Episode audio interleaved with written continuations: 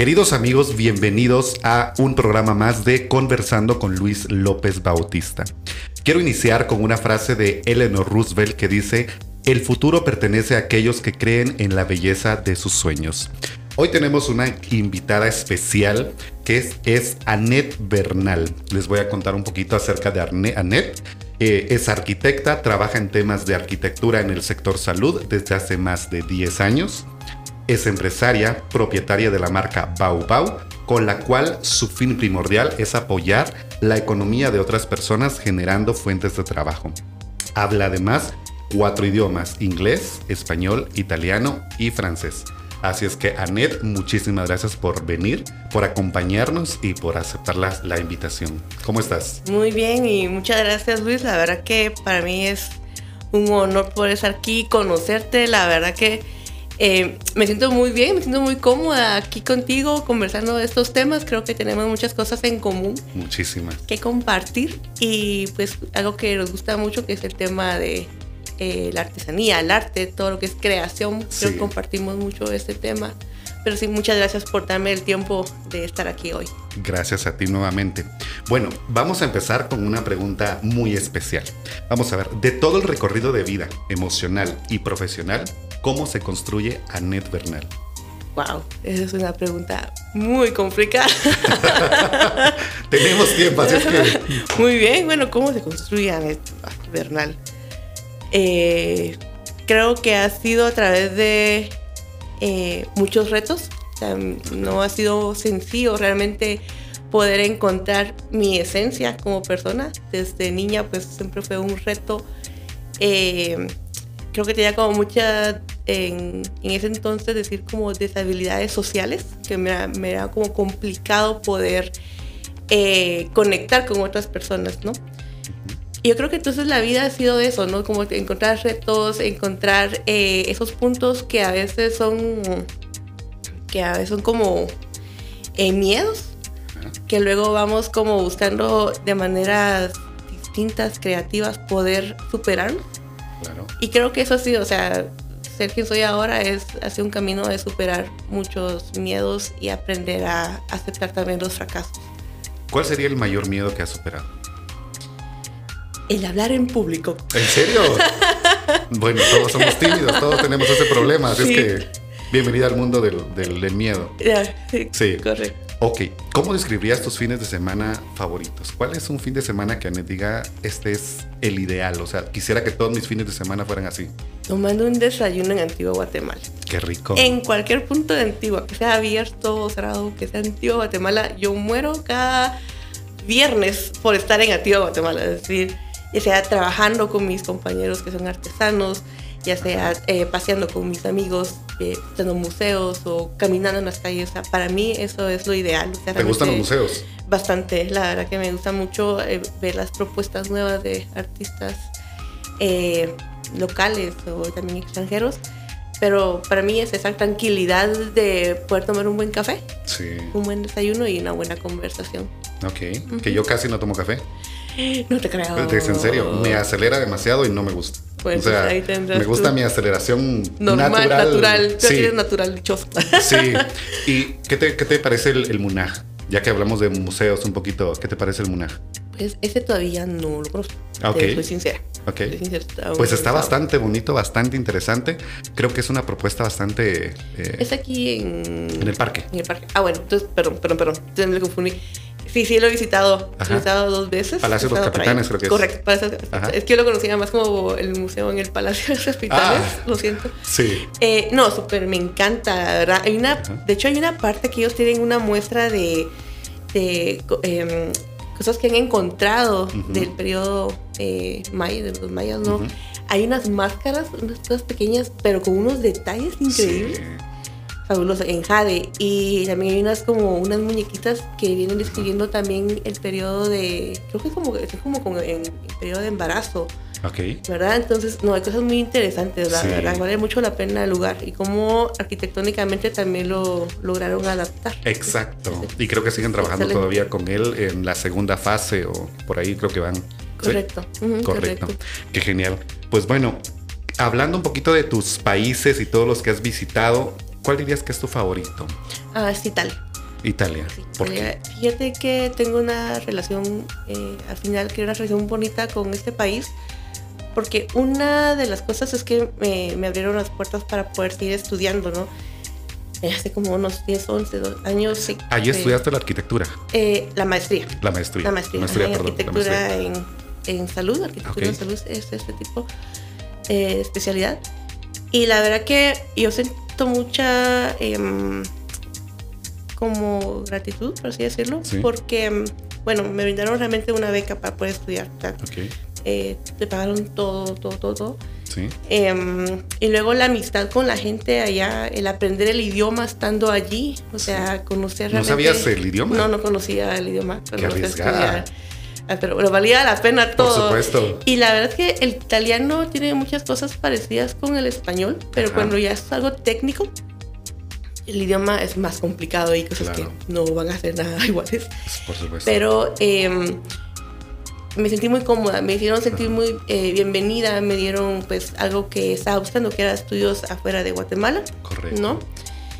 Y mm, la- el tiempo que estuve ahí, eh, pues las amistades, no solo Ajá. de Italia, sino que de otros países que pude conocer, realmente me dejó como una, una, una experiencia muy bonita, ¿no? Sí, Y eso pues me ha dado como que tener como una relación eh, o tener como siempre esta eh, alegría de recordar ese momento o poder volver a- ahí y encontrar amigos, encontrar siempre como esta apertura, ¿no? Esta correcto. eh, manera de, de- de recordar eh, una bonita etapa de mi vida, ¿no? Claro. Y es que hay una famosa frase que dice que la cultura de un país se conoce a través de su gente. Justamente. Y qué interesante. bueno, ¿cuánto tiempo te llevó a aprender el idioma? Ya estando ahí, ya viviendo Estando ahí. ahí. Ah, más o menos fue, bueno, como esto era, era algo fui veloz porque la maestría, o sea, del primer día Ajá. todo era en italiano y yo pensé al inicio que era en inglés porque pues cuando yo apliqué fue todo en inglés y pues me llevé la sorpresa de que nadie hablaba inglés, Wow. solo una profesora. Entonces, em, en la mañana, eh, parte de la beca era que en la mañana estudiábamos italiano y en la tarde era maestría, ¿no? Ajá. el primer mes, entonces más o menos fue como un mes que o sea, tenía que, ya, o sea, no teníamos tiempo para esperar porque eran corriendo, o sea, mis compañeros, eh, vecinos, mis catedráticos, mis compañeros, todo en italiano, entonces eso también hace que sea más fácil, Claro, ¿no? totalmente. Y, ya- totalmente. y para ese momento ya era el, o sea, de estudiar idiomas, eh, ya era el quinto, entonces ya era como más sencilla la, práctica, digamos, de... Exacto. No, perdón, el cuarto, cuarto. Ok. Ujú. Ok. en ese Y de todos los, los eh, países, ¿cuál es el que te haría falta conocer? O sea, que tú digas, me encantaría conocer este país por su cultura, o por sus Mm. museos, o por sus teatros, o por sus calles. ¿Por cuál? Japón, ¿Cuál? Japón. ¿En serio? Ay, sí, muero por conocer Japón. Wow. La verdad que ellos, eh, bueno, como cultura, como diseño, eh, también el tema es, es muy peculiar. Son como Ajá. muy minimalistas, pero tienen una propuesta muy fresca realmente y llena de cultura. Que es algo que creo que en Guatemala tenemos que, que explotar bastante, porque Sí. así como ellos tienen una gran historia, ¿no? Sí. Pero ellos la imprimen pues, en todo, ¿no? Exacto. Y aquí en Guatemala tenemos que continuar con ese trabajo todavía. eh, pues todos los que somos creadores, tener como Sí. explotar realmente lo, lo que somos. Y sí, me encantaría Japón. Y, y sí, me, me encantaría también estudiar japonés. O sea, sí, es como que una de mis metas. Y bueno, ahorita creo que el siguiente paso sería Ok. Ok. todo ese tiempo. Regresando un poquito al tema de Italia. Entonces, cuando te confirmaron que ibas a estudiar allá la maestría, ¿qué había en tu maleta emocional cuando te confirmaron? O sea, ¿cómo estabas? ¿Cómo eh, lloraste, gritaste? ¿Cómo fue tu reacción? Ay, bueno, recordar eso. Sí, recordar es vivir. cuando, cuando recibí el correo, Ajá. primero es ese miedo de rechazo. ¿verdad? Así, Sí. Me dan así, muchas gracias por participar. Sí. Eh, no, y luego fue así como un sueño hecho realidad. O sea, fue la- Ajá. una emoción, era algo que había, tanto lo había anhelado, había trabajado por eso. Ajá. Em, que cuando sucedió, eh, fue rápido llamar a mis papás y decirles, Ajá. bueno, me- pues me voy. me voy para Italia. Y, y fue una, una emoción, pero de alguna manera también yo tenía la certeza que, que podía suceder, ¿verdad? Y que Ajá. era enseño, pero realmente ese periodo de tiempo fue como haber estado en un sueño. Largo, Ay, porque sí. realmente toda la, la vivencia fue magnífica. Espectacular. Ujú. Pero sí fue una, una emoción así de verdad, de, de vivir un sueño. ¿Y, y qué es lo que te motivó especialmente a estudiar arquitectura y enfocarte principalmente a proyectos relacionados a la salud? Bueno, arquitectura en sí. eh, bueno, yo sabía de pequeña que yo quería estudiar algo que tuviera que ver con arte, ¿verdad? con creatividad. En sí yo quería ser diseñadora de modas. O sea, sí era mi sueño ser diseñadora de modas, pero Ajá. era la realidad de decir, bueno, en Guatemala no hay un campo Que al final para también lo eso. lograste. Eh, que al final también lo Sí. pero que, O sea, va- va en que la línea. va en la línea, Ajá. pero en ese momento de estudiarlo, dije, pero ¿qué voy a estudiar ahora? ahora? Y luego decía, eh, quería también algo que me dijera como mujer tuviera un impacto, ¿verdad? O sea, así como, voy abriendo brecha. Ajá. Ah, la construcción, dije yo, o sea, que ya emocionante estar en construcción realmente, ¿verdad? Sí. Estar en obra. Eh, pues voy a hacer arquitectura. Ajá. Eh, entonces fue que decidí estudiar arquitectura, pero cuando empecé a estudiar arquitectura me di cuenta que no era lo que yo creía exactamente, ¿verdad? Ajá. Era muy complicado. Sí, totalmente. Tuve que aprender un montón de cosas. Em, pero bueno, al final me enamoré de la arquitectura, me abrió un montón eh, la mente a, a otras posibilidades, ¿no? Porque en arquitectura estudias arte, estudias his- eh, historia, geometría, eh, muchas cosas que realmente al final eh, me gustaron, o sea, sí me gustó mucho la, la profesión. Y luego, te soy sincera, porque decidí este sector salud. O sea, yo estaba buscando estudiar una beca, o sea, cuando yo estaba en, en- yo, yo soy de San Carlos, Ok. em, yo estudiaba los fines de semana en Calusac, Francia, Ujú. porque mi sueño era irme a estudiar a Francia, en realidad. Que también es hermoso. Es precioso, pero en ese momento, eh, pues cuando ya me gradué y todo, eh, estaba un poco complicado también hacerlo en, en Francia, ¿no? Estudiar en Francia. Y, y por eso también es la gratitud con Italia, porque realmente al aplicar a becas fue un año en que, pues ahí surgió la oportunidad realmente, ¿verdad? Ellos, ahí fue donde se me abrieron la- las puertas de estudiar Itali- eh, en Italia. Y la beca era arquitectura en salud. O sea, más Ah. que haber decidido yo algo, o sea, yo apliqué a, a- a diferentes becas, ¿no? Y la que me dio la apertura fue esta. Ah, Ok.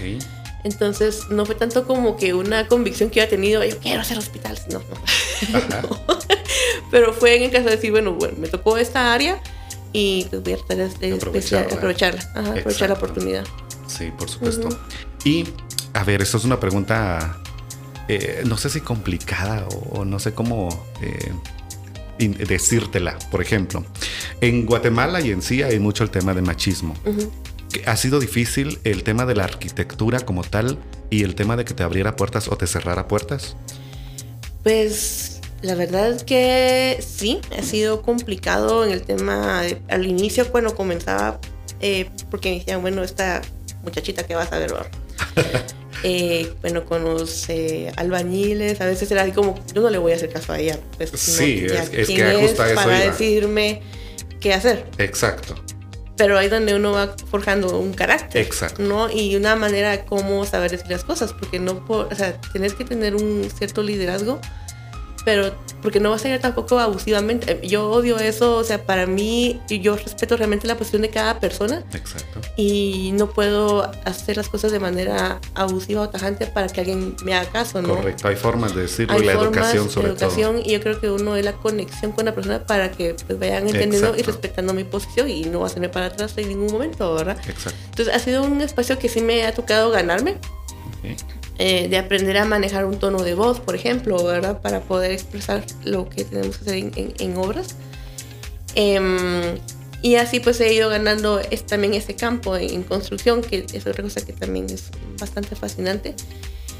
Pero es, ha sido un camino de, de ir eh, trabajando, o sea, sí, es algo que fue un reto, sí, definitivamente irlo ganando. Y lo bonito es que en el camino se encuentra uno otras mujeres ingenieras, Exacto. arquitectas, y, y te haciendo como que ese, trabajo en equipo, pues también te va abriendo Así el es. Ok. ¿Se podría decir que ese, es- ese es, ha sido uno de tus mayores retos? No, ¿No? No, ¿Cuál sería tu mayor reto? ¿en qué área? Sería, En toda el área profesional, personal, a ver, veamos. retos superados. Reto superado, veamos. A ver, ¿cuál podría ser? Eh, tengo tantos que... Tenía tantos, tantos, tantos bloqueos en el camino que no sabía ni cuál. decíamos eh, justamente fuera de, de, acá el programa que ah, eh, todos hemos tenido muchos fracasos y todo, ¿verdad? Pero es, es tan rico tener un fracaso caminando en la Gran Vía de Madrid o caminando en... Ah. o sea, es, diferente. Entonces, pues me, me, recordó mucho ahorita esto que estábamos hablando. Sí, como... bueno, creo que una parte es como creer en uno mismo realmente. Porque, eh, bueno, así como amigo David, ¿no? Que él expresaba eso de, de, mí, eh, tan bonito, ¿verdad? Y yo decía uno no ve eso, o sea, cuando uno va en el camino, uno lo que ve es alguien que le está costando hacer las cosas. Así es. Eh, como te decía, a mí es muy complicado em, hablar en público, entonces realmente eh, cuando fue lo de la Bienal, por ejemplo, ¿verdad? La primera vez, em, iba con, con, unas muy buenas amigas que me acompañaron, pero era eh, difícil realmente decir, bueno, tengo que estar aquí, tengo que hablar enfrente de gente que ni conozco. Y, da nervios. Y da nervios, pero al final ya estás ahí, tenés que hacerlo. Eh, entonces creo que eso es parte de, porque en caso de diseño, eh, cuando tienes que poner tu trabajo a alguien más, o sea, ese miedo de decir, o sea, van a decir, no, su trabajo no es bueno, pero la vamos a oír, o es buena, o no, no sé.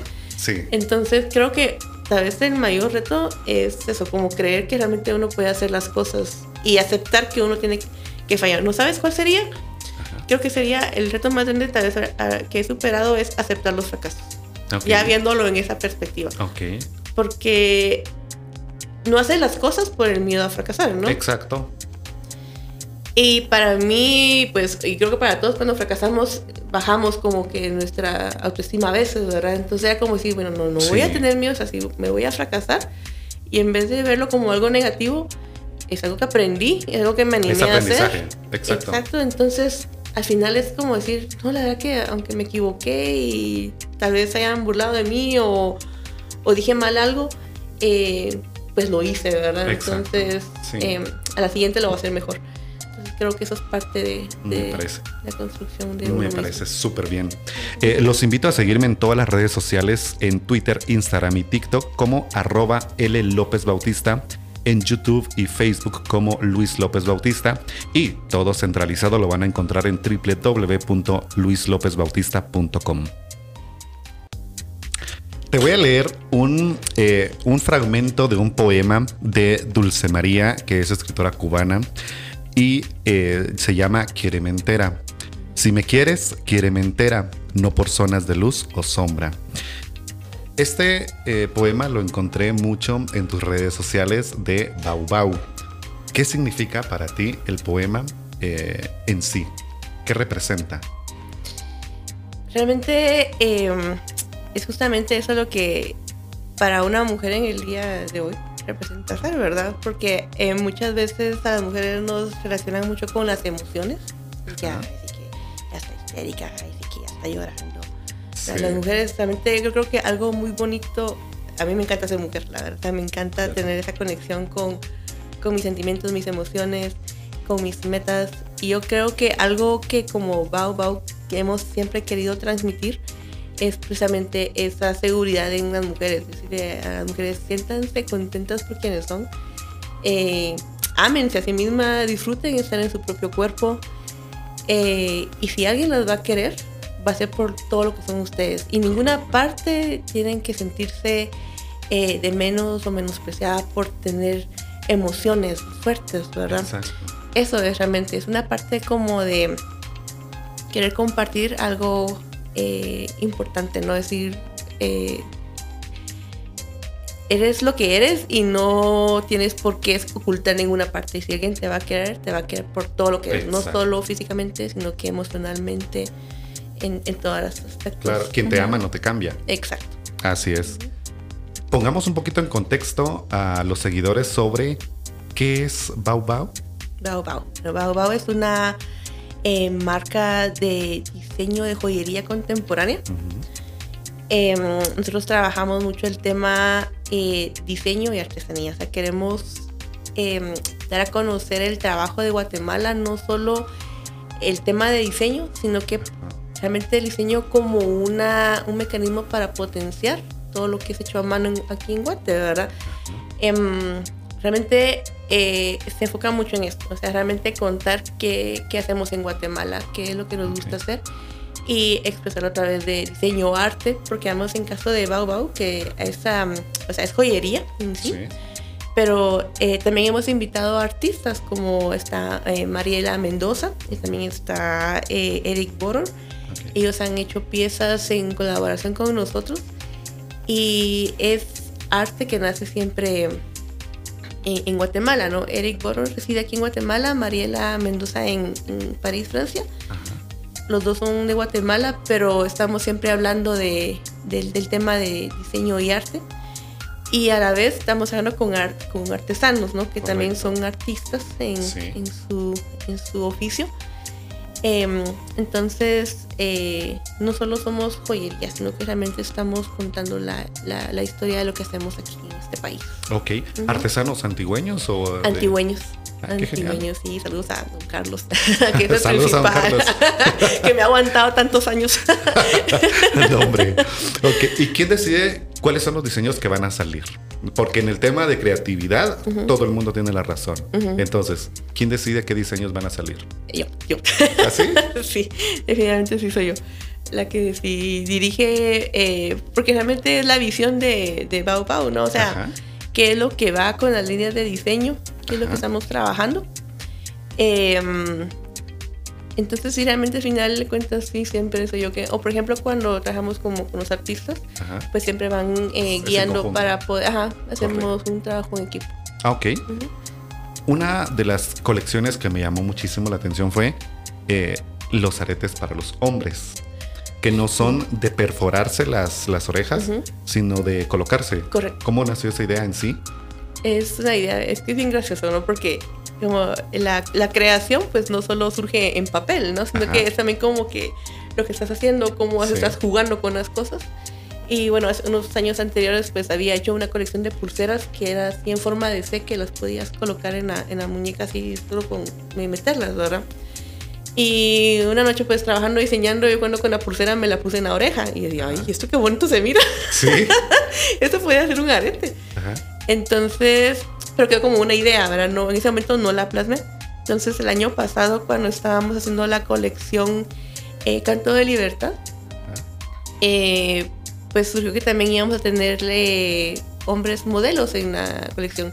Entonces cuando diseñamos pues sabemos también eh, a, quién va dirigido.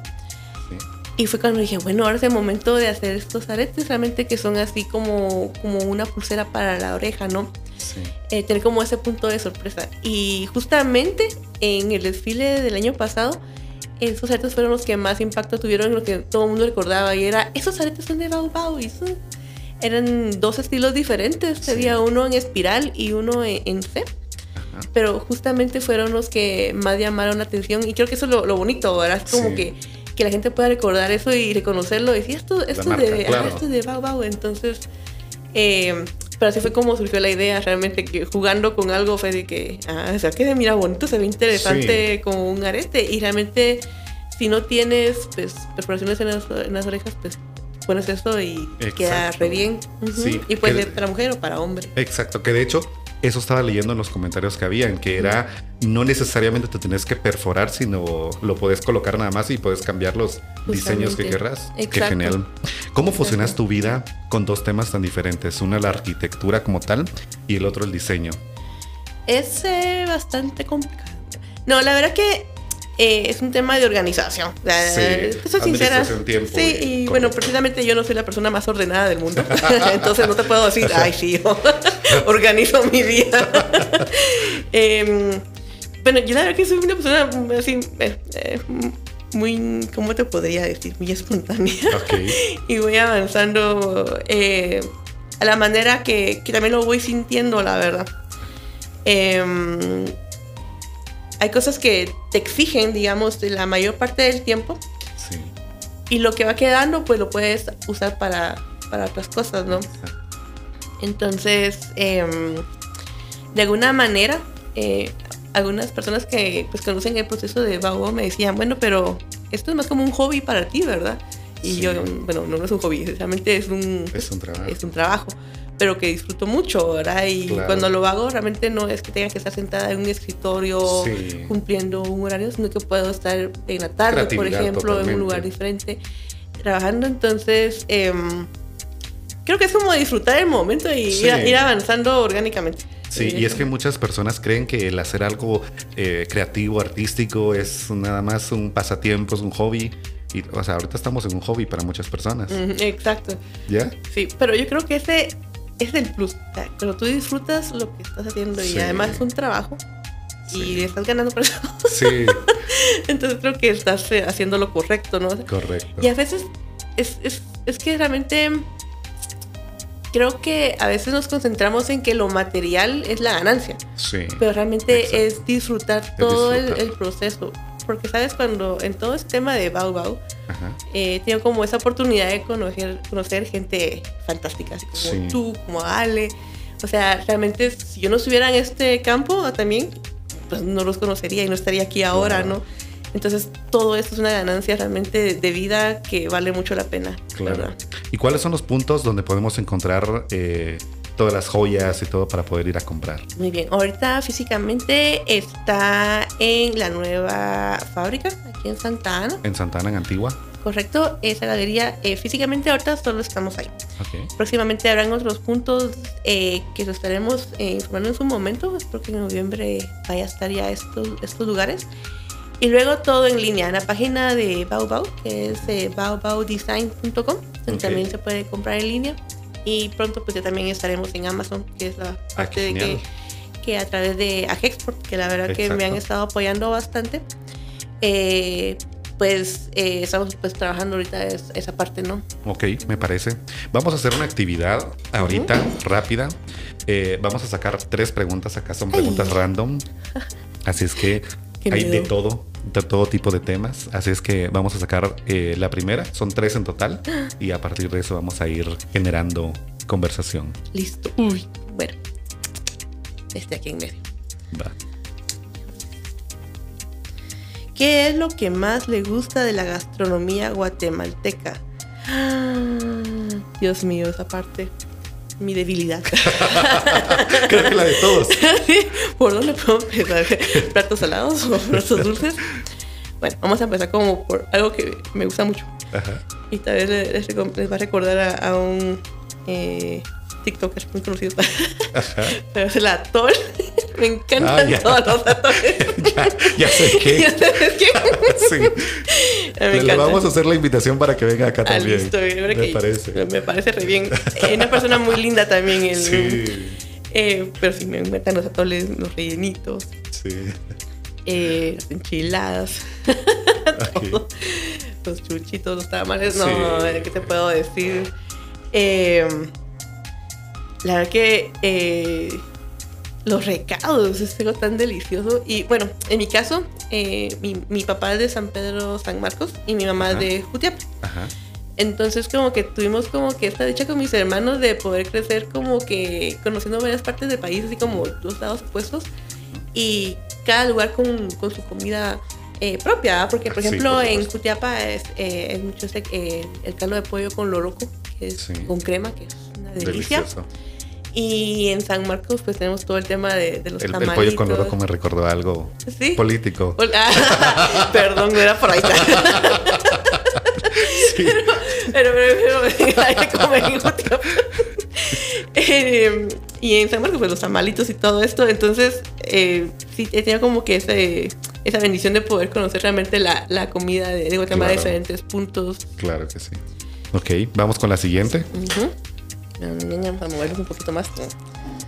Este acá.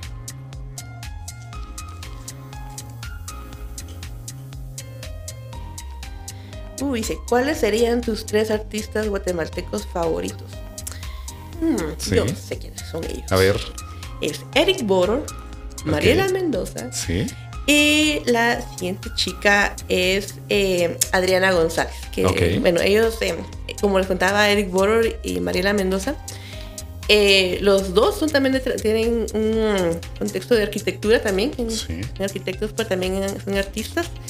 Y luego también está Adriana González, que es una cantante de ópera que pues, ha tenido mucho éxito en Europa. Ah, ganó también el concurso de Operalia eh, hace un par de años. Em, ellos los admiro un montón, la verdad, porque son personas que pues, han estado luchando mucho por sus sueños, han tenido presencia en lo que hacen. Y bueno, cuando me dices tres artistas guatemaltecos me quedo corta porque... Sí, hay, mm, hay talento en Guatemala. Hay talento, en, Guatemala, Y, ambos son las artes. Este, también está una amiga, eh, Lula Capel, que también ella es diseñadora industrial y también ha tenido eh, bastante impacto en, en diferentes áreas eh, relacionadas también a, la artesanía, ¿no? Promocionando la artesanía. Y, y, bueno, te una gran lista, o sea, decir tres artistas. Ahora conozco uno nuevo, Luis López Bautista. Por ejemplo, gracias. También, también. también, es que gracias. no sé, eso de tres artistas, tres, eso es muy poco. Muy limitante, ok. Vamos con la última. Muy bien, vamos a ver. No, siempre hago la de centro, voy a hacer okay, la vamos, vamos, vamos. Ahorita, vamos a ver. ¿Qué dice? Ay, joder.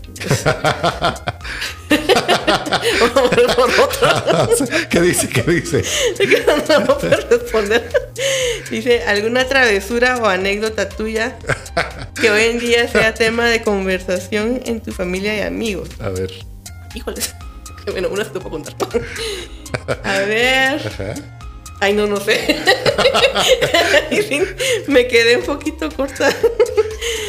Que tendré que Es muy traviesa. Eh, no, es que ni más, no sé. Ok. ¿Puedo hacer otra pregunta? Está bien, claro. no. vámonos con la del centro, creo que son más ah, me parece. A ver. Eh, dice, un libro que haya cambiado tu perspectiva y la razón.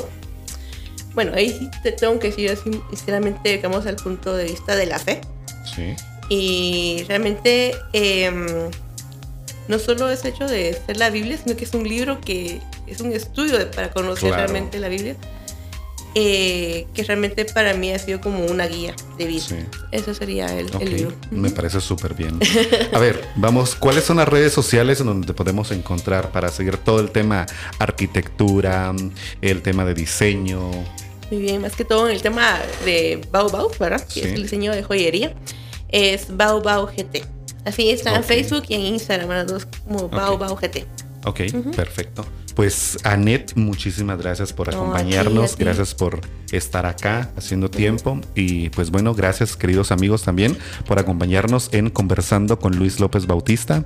Eh, vamos a despedirnos con una frase de John Lennon, todo va a estar bien al final, si no está bien, no es el fin. Muchísimas gracias. Gracias. Gracias a ti. Un gusto.